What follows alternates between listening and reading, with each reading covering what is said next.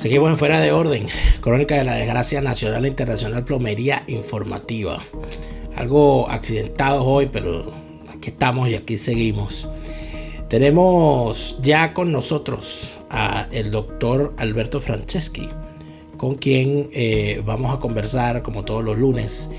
Por supuesto, nosotros tenemos que agradecerles previamente a todos los que se han suscrito a nuestro canal más de 100 mil suscriptores que, hemos, eh, que estamos haciendo vida acá en nuestro canal YouTube y que permiten además que eh, los que permiten además que sigamos haciendo estos contenidos, nuestros suscriptores, en Patreon.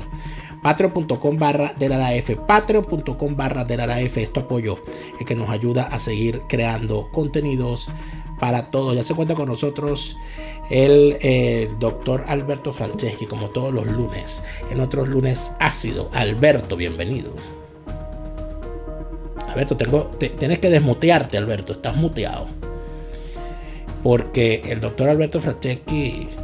Eh, está, ya, ya, ahí está, ya te escuchamos, Alberto. Buenas, buenas, buenas tardes. Este, sí, pero no veo mi imagen, Daniel. ¿No ves tu imagen? Eh, no. Pero nosotros sí te vemos. A ver. ¿Cómo hago yo para verme? Tendrías que estar viendo en este momento. Ando puyando todos los botones y nada. Bueno, pero eh, algo hiciste porque nosotros estábamos bien aquí. Sí. pero yo nunca te vi mientras hablabas. En este momento me tienes que estar viendo, Alberto. Porque no, no te veo, Daniel. ¿Cómo hago yo para ver si no te veo? Eh, algo está pasando. Vamos a, ya va un momento, no te, no te alteres. Ya, ahora sí me vas a ver. Ahora sí, Ay, ahora sí, Daniel. Que no fuera, tu juvenil figura ahora sí aparece. Que no fuera tan bonito para que eso fuese una preocupación. Yo quería evitarte el problema de estarme viendo. Bueno, bueno, yo estoy tratando de quitar todo esto. Cosas de aquí No te preocupes. Alberto, estamos, estamos en, eh, en la forma de ponerte aquí completo porque veamos, estamos ajustando algunas cosas para que las cosas salgan mejor. Este, gracias a todos eh, por su comprensión. Alberto, resulta ser que hoy yo me consigo con una un titular, ¿no? Un titular que de alguna manera, bueno, saca piedra, te diría yo. Titular inclusive en medios de eso que llaman medios de derechas. Lo consigo con un titular en el diario ABC, que lo comenté en la primera parte del programa, donde dicen, Macron logra salvar los salvarnos, salvarnos los muebles, deteniendo a la extrema derecha. Entonces yo me pongo a pensar, porque cuando yo veo esa, esa que le lanzan a alguien, el extrema derecha, el ultraderecha, yo recuerdo cuando Chávez nos lo hacía. Cuando Chávez a todo aquel que no estaba con él era un golpista, era un terrorista, era la extrema derecha, era la ultraderecha, era la derecha apátrida, etc. entonces ya uno está curado de eso, pero el mundo no. Y se cae en eso de una forma grosera, Alberto y te machacan y te machacan y te machacan la extrema derecha, la extrema derecha, la extrema derecha, sin entrar en la revisión real de cuáles son las propuestas, qué tan extrema es esa derecha, qué tan derecha es, además, en algunos casos hasta en eso caen. Y luego está el otro problema, que es que siempre ven como un peligro la extrema derecha, pero los que hablan de extrema derecha nunca hablan de la extrema izquierda y sus peligros. Los que, los que la emprenden contra Marine Le Pen, con todo lo que se puede decir de ella, no la emprendan de la misma manera contra Melenchón. Entonces tú que conoces Francia porque viviste en Francia, porque eres capaz además de entrar en ese universo de, de los contenidos escritos y audiovisuales franceses porque manejas el idioma. ¿Cómo la ves tú y, qué tendrías que decir al, al, respecto? Es de extrema, la extrema derecha. No, hay lo que es un debate artificiosamente creado de llevar a extremos lo que no son aún extremos pudieran ser extremos en el futuro.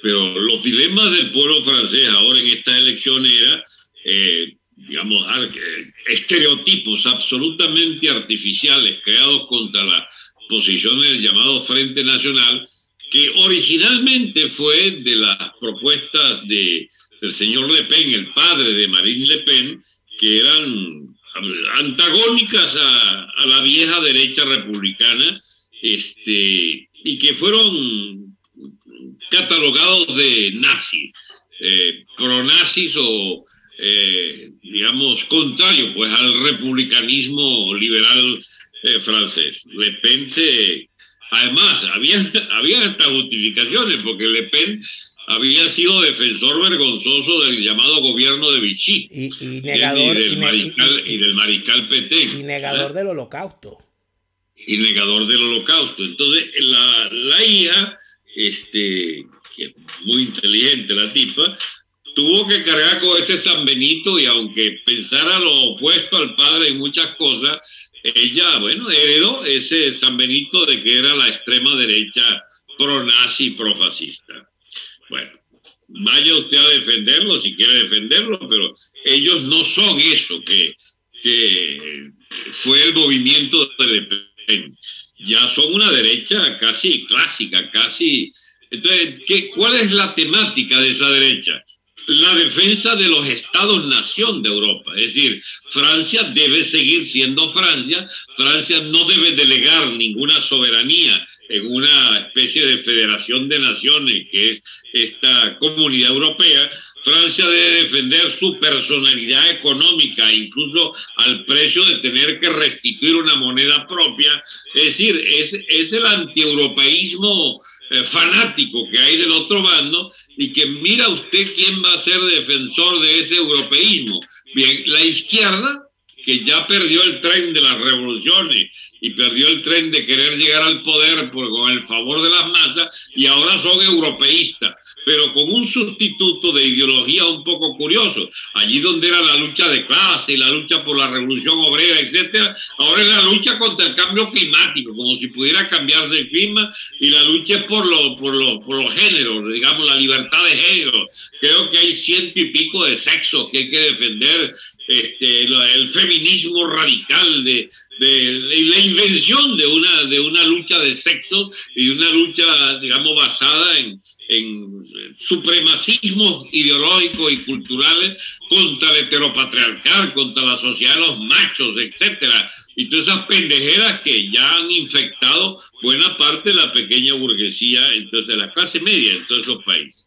Ahora bien, ese lenguaje de la, de la libertad eh, irrestricta para las propuestas de esta nueva moda ideológica, de la lucha por el clima y la lucha eh, por, por, la defensa de de la, del sexo y también enseñar a los niñitos que no importa el sexo, que pueden ser hembros varones y que, que, no importa, pues, eh, defensores hasta de la pedastría, etc. Hay toda clase de plagas que se han concentrado en esta onda de Europa y la defensa de Europa y de un espacio común y necesitan ese espacio común este, a ultranza, eh, eh, defendido de, de, la mano de grupos eh, financieros gigantescos, lo de los Rothschild y lo de las grandes eh, conglomerados alrededor de Soros y toda su ideología de género y toda su desnacionalización, pero para concebir un nuevo nacionalismo, el nacionalismo europeo,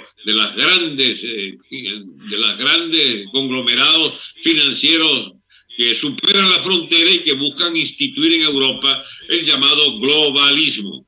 El globalismo es esa nueva enfermedad política de Europa que quiere arrasar con las culturas nacionales, que quiere arrasar sustituyendo la lucha de clase por la lucha de sexo, por la lucha contra, no sé, el clima, pues los, climas, los, maníacos del clima, este, y también pues todas estas concepciones absolutamente artificialmente creadas. Detrás de eso hay grandes conglomerados financieros y detrás de eso hay un modelo de sociedad que busca precisamente eh, diluir la, llamémoslo así, los postulados o las herencias cristianas de la sociedad europea. Se quiere una mezcolanza eh, racial incluso, se quiere una inmigración masiva, se quiere una nueva, una nueva idea de progreso que se basa en una especie de sociedades amorfas, sin ninguna delimitación eh, para defender principios clásicos, ni siquiera para defender la, la familia, por ejemplo, tiene que ser arrasada. El nuevo concepto de familia es esa cosa amorfa de los que postulan la defensa de esta cultura disuelta de la, en el feminismo o en la, o en la lucha de sexos. Este, en definitiva, no hay nada que pueda ser salvado de la vieja cultura cristiana europea y sus naciones deben ser también superadas. El señor Macron representa eso. Él era el representante de grandes grupos financieros que llegó al poder hace cinco años y que lo repiten con una curiosa coalición, apoyado por la izquierda, por los ex marxistas o aún marxistas del llamado, de la llamada France, France, ¿cómo se llama? La Francia insumisa. Francia, la Francia insumisa del señor Malenchon, Malenchon que tenía un discurso también contra las formas, eh, digamos, de la derecha europea y que se termina entendiendo con esta derecha de Macron para recrear, pues, la manía por andar vacunando todos los días a la gente de alguna vaina, este, porque también está incluido la, el bendita pelea por el coronavirus como forma de fondo para disciplinar a todo el mundo detrás de los postulados estos sanitarios. Así es, Alberto, pero fíjate algo que, que, que, está en la palestra ahora, eh, a partir del momento en que Macron es reelecto. A partir del momento en que Macron es reelecto, se lanza la, la, eh, eh, la campaña de Melenchón, porque resulta ser que Melenchón plantea que no son dos vueltas, sino tres. Y que él compitió en la primera, no compitió en la segunda, pero va a ganar la tercera. Porque en junio son las elecciones parlamentarias. Y en junio... pero es porque el régimen francés se presta para eso. El régimen francés es semipresidencialista. Hay un presidente que es el jefe del Estado con plenos poderes, pero hay un jefe de gobierno que lo nombra el Parlamento y que comparte o cohabita con el presidente si son de distintos partidos, cosa que ha ocurrido en varias ocasiones. Pero Melenchón, ¿a qué está apuntando? Dice que él va a competir y que había que votar por Macron para detener a la extrema derecha, pero que ahora hay que votar por él para que Macron no siga haciendo, haciendo lo que quiere hacer, sino que se garantice que haya otra cosa que es lo que él plantea. Melenchón está proponiendo cambiar la constitución. Melenchón está proponiendo una asamblea constituyente. Melenchón está proponiendo la, la, refundación de Francia y, e iniciar el camino de la Sexta República. Eh, bueno, para los que estamos perfectamente claros de, lo que, de, todo lo que esto significa, sabemos para dónde va. Pero en medio de todo esto, no hay dentro de, dentro de lo que es el planteamiento de Melenchón más peligro de lo que podía haber en los planteamientos de, de Marine Le Pen. Porque lo único que se le podía ver a Marine Le Pen como, dependiendo de, cómo estemos, lo único que se le podía ver a, Marine, a Marine Le Pen en este contexto como censurable, en mi opinión, era su, cercanía con Putin. Pero Menchón es peor. Porque también es pro Putin, pero quiere destruir, destruir a la Francia constituida. Entonces, mira, entre el chingo y el sin nariz, aquí no sabemos, no, no sabemos dónde termina esto. ¿Cómo ves tú ese proceso al final? Definitivamente es muy complicado, Dani, y menos aún a partir de las proyecciones de, una, de un cuadro político como el francés. O sea, porque cada país tiene entonces una, una fisonomía que hay que meter forzosa en, esa, en esos preconceptos. Eh, si vamos al cuadro español o vamos al cuadro húngaro, por ejemplo, son realidades muy distintas y sin embargo tienden a ser teñidos ambos por la, la, la temática pues que viene imponiéndose. ¿no? Eh, a ver, los sindicatos, ¿tienen vigencia sí o no? A ver, la capa de burócratas sindicales parásitos de la vieja clase política y coludidos eh, con la vieja clase de los partidos políticos, ¿tiene razón de existir? Bueno, Mélenchon la va a defender a, a rajatabla. La Le Pen no. En Francia, eso en Francia, en España, la clase sindical de comisiones obreras y UGT va a ser defendida por quiénes? Por la UGT, eh, perdón, por, la, por el Partido Socialista de Sánchez, por Podemos y por eh, el PP de, del que era casado, pues ahora es eh, el gallego este que está allí. Este, ajá, y Vox, ¿qué propone? Lo opuesto, barrer esa mugre sindicalera clase política. Eh, pero las tesis económicas, ¿quién defiende, ¿quién defiende el estatismo y la fuerte presencia de empresas públicas y la fuerte, digamos, limitaciones a la, a la libertad de comercio, a la libertad de producción? Esos partidos partidarios de defender el modelo de la Comunidad Europea y los Mélenchon y los Macron y los y la y cómo se llama y el PP y el PSOE y el Podemos defienden esa Europa. La gente de O de eh, la Le Pen están por liberalizar el comercio interno, por permitir que la Europa que la burocracia europea no siga con ese dominio estricto de la economía y de la vida en la sociedad. En definitiva, la tasa extrema derecha son los liberales en la economía y los liberales en las costumbres elementales de convivencia civilizada. Y la vieja clase política se está trincherada detrás de esos viejos preconceptos para reventar, digamos, esa Europa que empieza a sufrir la cárcel ideológica de esa comunidad europea, de la burocracia de Bruselas, de, y que además se mantiene en el poder por la vía de el manejo irracional ya del déficit de, los, de, de la banca europea que presta y presta y presta dinero para mantener artificialmente esa economía y una fortísima tasa de impuestos que acogotan a la gente para poder mantener una burocracia infecta de millones de funcionarios. O sea, hay cosas de fondo que hay que ver las diferencias y las grandes similitudes que hay en Europa. Creo que hay una señal interesante, Alberto, que dan los números. A mí me llamó mucho la atención. En los territorios de ultramar francés, entiéndase Martinica, Guadalupe, Guyana, en la primera vuelta perdió Macron con Melenchón. Melenchón ganó en los territorios de ultramar. En la segunda vuelta, en los mismos territorios donde habían votado por Melenchón, votaron masivamente por Le Pen. Es decir, cualquier cosa menos Macron.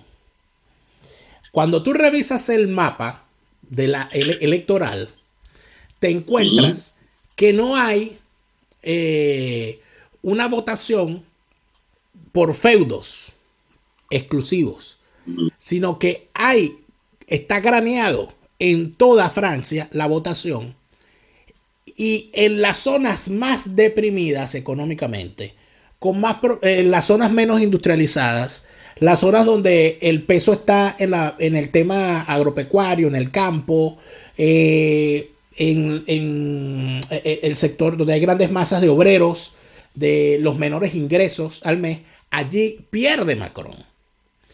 Con quien sea. O sea, si la gente tiene que votar por Melenchón contra Macron, votan por Melenchón. Y si tienen que votar por Marine Le Pen contra, contra Macron, votan por Marine Le Pen.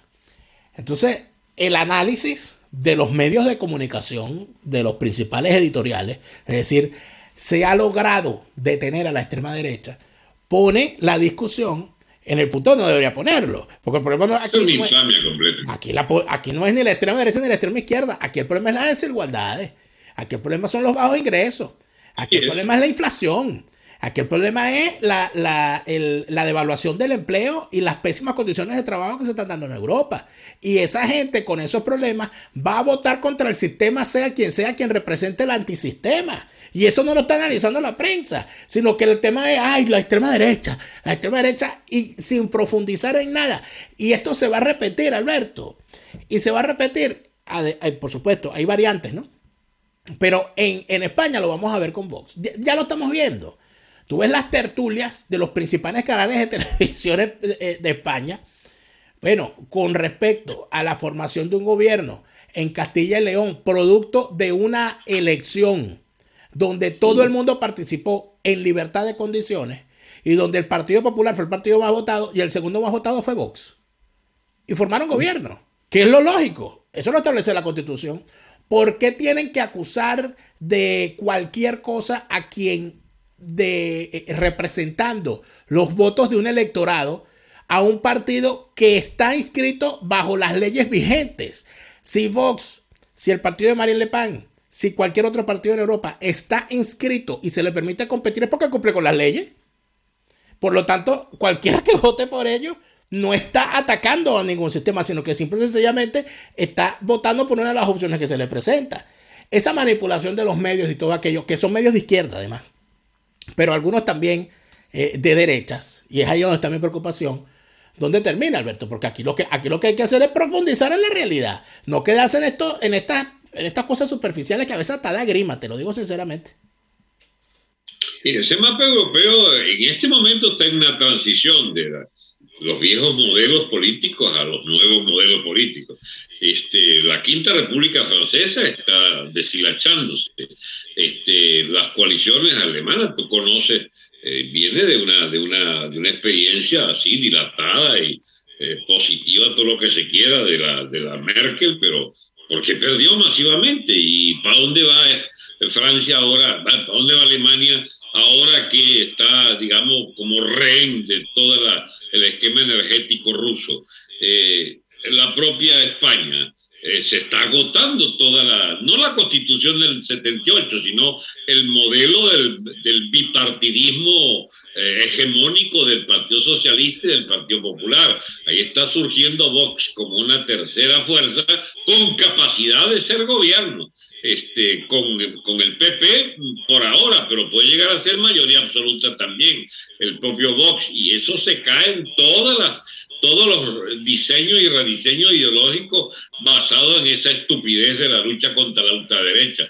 Vox no es ninguna ultraderecha, Vox es lo más normal como partido que defiende el empleo, defiende que los burócratas y los partidos no sigan viviendo del presupuesto español, que no siga esa rochela de las autonomías financiando la, la duplicación y triplicación de las funciones de Estado, eh, que han llevado a Francia a un gran desempleo y a una, a una eh, ¿cómo se llama esto, chico? Una especie de, de, de, cristalización ósea de su estructura económica y no hay forma de sacarla de ese marasmo de retroceso por imposición de la bendita comunidad europea que le obliga a producir menos, a, a, ensayar cada vez más con esos modelos de, de estatismo eh, financiero que sostienen a flote una economía, pero que le rinde cada vez menos a la familia, al obrero, al, al joven español,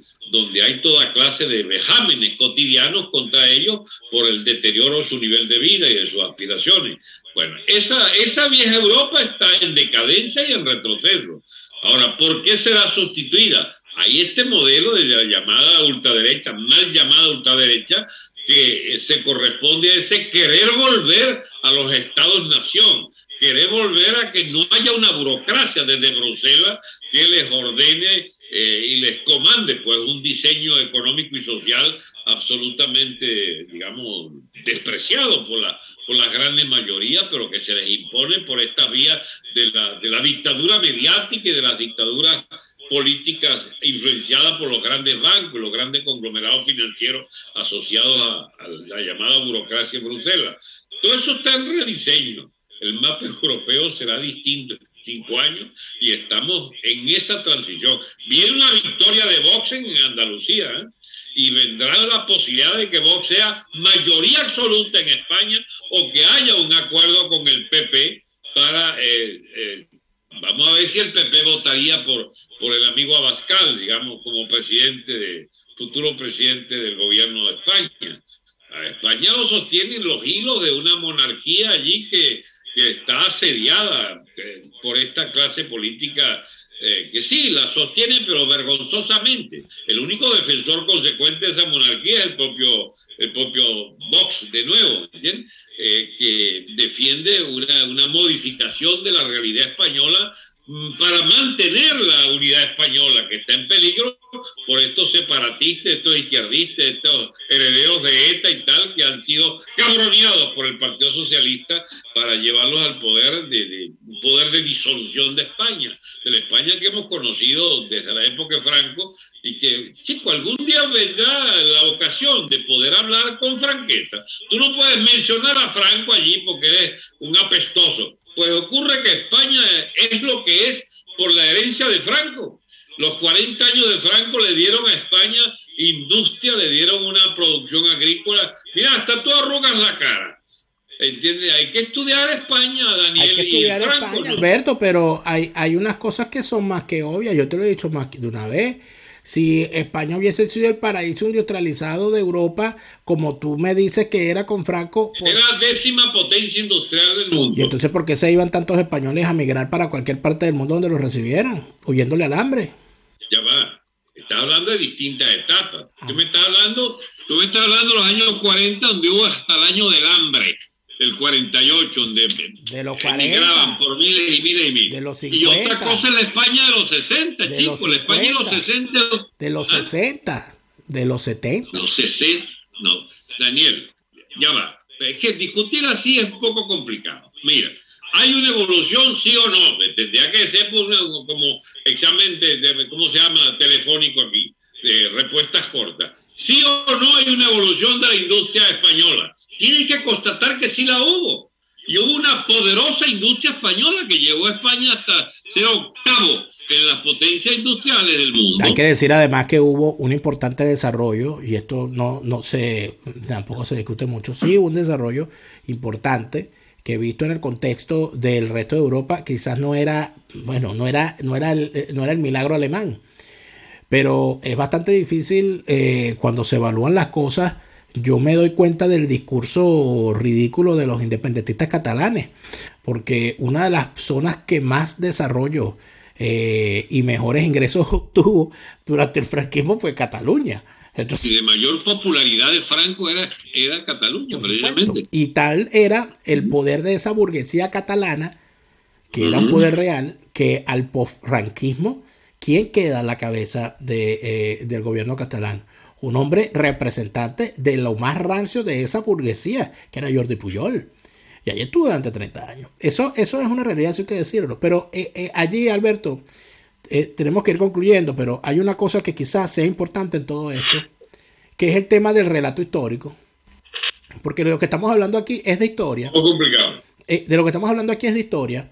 Y lamentablemente se cuenta la historia a conveniencia del poder o de los que quieren tomar el poder para quedarse con él. Porque aquí eh, ese demonio que la extrema derecha, tal y todo aquello, perdón, pero los que eh, construyen desde la violencia callejera el camino para con amenazas, con violencia, con manipulación y todo lo demás para llegar al poder y no irse jamás en la izquierda. Y eso, y eso se puede constatar. No solamente en las expresiones iberoamericanas, sino las propias expresiones europeas. Cuando, cuando, el, cuando el partido con el PSOE asalta el poder en 2004, montado en la manipulación infame por el atentado del 11 de marzo, cuando el, eh, se empieza a preparar a partir del fenómeno del 15 de marzo las manifestaciones de los indignados, el arribo de una nueva, de, bueno, de decir que todos los partidos de la estatua eran malos, que eso todo era horrible, y pum, aquí tenemos un nuevo partido que se llama Podemos. ¿Qué es lo que hacen eh, eh, la izquierda? Seguir utilizando a, conveniencia, cuando ellos quieren asaltar el poder, la violencia es la partera de la historia. Pero cuando ellos están en el poder, la violencia es el arma de los que no tienen la razón. Entonces, esa, esa manipulación y todo aquello, Alberto, para llegar a alguna conclusión, si nosotros hablamos, si me quieren hablar a mí de extrema derecha, ¿por qué no estamos hablando nosotros del daño que está haciendo la extrema izquierda, que siempre es extrema? Pero sobre todo, Daniel, ¿por qué es censurable que se defienda la unidad de España? Que se defienda que los sindicatos ya cumplen un papel retrógrado y que deben, que deben ser defendidos los ingresos de la familia, de la familia pobre, de la familia de clase media ¿Por qué puede ser reaccionario o mal visto que se quiera rebajar drásticamente los impuestos y reducir la burocracia de Estado? De que deba ser reivindicada la industria y la agricultura nacional. ¿Por qué es eso extrema derecha? Pues ese es el programa de Vox. ¿Por qué es de extrema derecha defender que dejen la familia quieta, que no la ataquen, que no ataquen, digamos, este, las costumbres tradicionales de, su fidelidad o no, o de su conformidad con la... Con la y que se imponga, imponer un relato, imponer por encima de las tradiciones, que aunque a uno no le gusten, las tradiciones son las tradiciones. Porque entonces ellos atacan la tauromaquia, que a mí no me gustan los toros, yo no voy a los toros, pero yo no puedo negar que la tauromaquia es parte de la cultura española y es una expresión de su cultura. Y entonces, cuando yo hablo, cuando ellos hablan del horror de la tauromaquia, al mismo tiempo los que hablan de que la tauromaquia es un error, no les parece mal que en los países musulmanes a las niñas de 9 años las casen con unos hombres de 40, que a la mujer la tenga que envolver como un tamal a 40 grados bajo la sombra, en, medio de esos ropajes, a ellos eso no les parece mal. Pero a, la tauromaquia con todo, sin ninguna discusión porque las diferencias culturales hay que respetarlas. ¿Y porque no respetas tú la, la, toda la, multiculturalidad que hay dentro de tu propia sociedad? Donde hay al que le gustan los toros y al que no le gusta, al que no le gusta no vaya, al que gusta va y punto. Daniel, quieren ir hasta la eliminación de la cruz y de la, y de la religión, digamos, nacional, hasta el catolicismo lo quieren eliminar. Si pudieran, ya hubiera guerra religiosa en España otra vez de la mano de estos izquierdistas fanáticos. Oye, ¿por qué no dejan quieto a la gente con sus creencias? ¿Qué hay que, hacer, Albert? Como conclusión, ¿qué ah. hay que hacer frente a esta gente? Yo apoyar a eso que llaman la extrema derecha, porque no hay otra gente más racional que Vox en España, que no son extrema derecha un carajo, que eso se corresponde con atavismo de esa, de esa lucha ideológica absurda heredada de estos modelos internacionales de, la, de, la, de las escuelas marxistas en bancarrota. Este, escúchame, según esto, eh, ese es modelo mundial de que hay que pelear contra el modelo de, derechista. En, en, en, Argentina, ¿quién serían los derechistas? Con la propuesta liberal, ultraliberal, de ataque a la burocracia estatal, del parasitismo, ataque a todo el modelo absolutamente en bancarrota de la emisión monetaria para sostener esta clase de vago del Partido Social, Justicialista, Peronista y del partido de, de, la, de, la, de la, derecha esta de, de, Macri, el que está insurgiendo contra todo eso es, eh, ¿cómo se llama? ley que es de, de, esta especie de versión moderna. Ya el problema tuyo, Dani, es que tú tienes un corazoncito progre. No, yo no tengo un corazoncito progre. yo, soy alérgico, yo soy alérgico a los demás. No hay nadie que tenga mejor programa en Argentina que Milei. Está bien, porque por supuesto, pero es que es fácil. En Argentina es fácil, en América Latina es fácil tener un programa, un programa mejor, porque todo lo que hay es tan malo que cualquiera que se destaque va a tener algo mejor que lo existente. ¿O es que acaso es muy difícil tener algo mejor que la putrefacción del kirchnerismo? ¿O es que es muy difícil tener algo mejor de, lo que hay del macrismo que llegaron al poder a hacer lo mismo, que el kirchnerismo? Entonces alégrate cuando yo diga cosas como No, lo que yo tengo que decir es que a mí me gustaría que el, se, eh, eh, lo programático estuviera por encima de lo mediático y lamentablemente mi ley no es expresión de eso. Pero es otra discusión en la que no quiero caer. Puedo comprarte el asunto a mí me parece positivo que surja un youtuber o un influencer, lo que sea, y se convierta en el fenómeno Miley, porque cualquier cosa menos el kirchnerismo. Que se tenga que decantar, se decantará. Yo estoy seguro que eso se decantará. Seguramente no llegará a él, pero abrirá un camino para que empiecen a decantarse pensamientos y que la gente diga, es posible una cosa distinta al peronismo, es posible una cosa distinta al macrismo. Vamos a llegar a eso. Pero aterrizado en Venezuela. a eso iba, por favor. Fórmulas chavistas, fórmulas de la MUD, volver a Deco Pay o volver a, a los engendros estos del Caprilito y Leopoldito. Pero si la tragedia de Venezuela es que es más que nunca prisionero de todas las, digamos, anquilosadas fórmulas de, de la izquierda y la derecha, pero pestilentes. Hay que, ese nuevo liderazgo está por nacer Felizmente existimos viejos que podemos abogar porque nazca esa nueva cosa. Así no nos toque ningún papel importante, pero debemos por fin usar el agotamiento de todo aquel viejo estamento político venezolano para buscar, digamos, generar, procrear una un nuevo alineamiento, este, no de ideología, sino de, de, ver el país otra vez, chico, con criterios de, cierta amabilidad con su gente, contrario a toda esta peste de utilitarios y de bandidos, chicos, que usa, usufructúan el poder para enriquecerse y para maltratar a la mayoría de la población. Eso, si en algún país está agonizando todas las viejas formas políticas en Venezuela. Ahora, ¿qué va, qué, va a surgir de nuevo? Ese es el gran desafío. Bueno, eso mismo llévalo a Europa, a todas partes, porque estamos en una etapa de parto histórico. Lo de antes no sirve y lo nuevo no termina todavía de definirse. Así es. Ese es el tema. salvo en países, por ejemplo, como España, donde está definido. Exacto no sé si va a estar de acuerdo conmigo, pero, Orban y lo que significa Orban en Hungría sí está definido. pero allí voy. De repente, y esto como conclusión, lo que debamos ligar los hispanoamericanos es que Vox lo logre en España. Porque quizás a partir de allí podríamos empezar a ver que eso sirva de ejemplo al resto del mundo, de ejemplo y de irradiación y de vinculación y de promoción. Porque así es que comienza. Y ojo que no son grandes teorías, es cosas de sentido común. Absolutamente, absolutamente.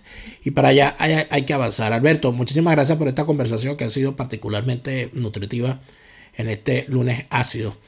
A ustedes amigos, gracias por eh, habernos acompañado, gracias por estar siempre pendientes de nosotros y por permitirnos además ser eh, tenerlos aquí en este canal de más de 100 mil suscriptores. Y por supuesto tengo que agradecerle de manera especial a todos los que nos han permitido eh, seguir creando contenidos acá en, nuestro eh, canal son nuestros suscriptores en Patreon patreon.com barra de la F patreon.com barra de la F esto apoyo que nos ayuda a seguir creando contenidos para todos les agradecemos muchísimo por habernos acompañado Recuerden que estamos todos los días de lunes a viernes a las 8 de la noche con un nuevo estreno, sábado y domingo a las 12 del mediodía.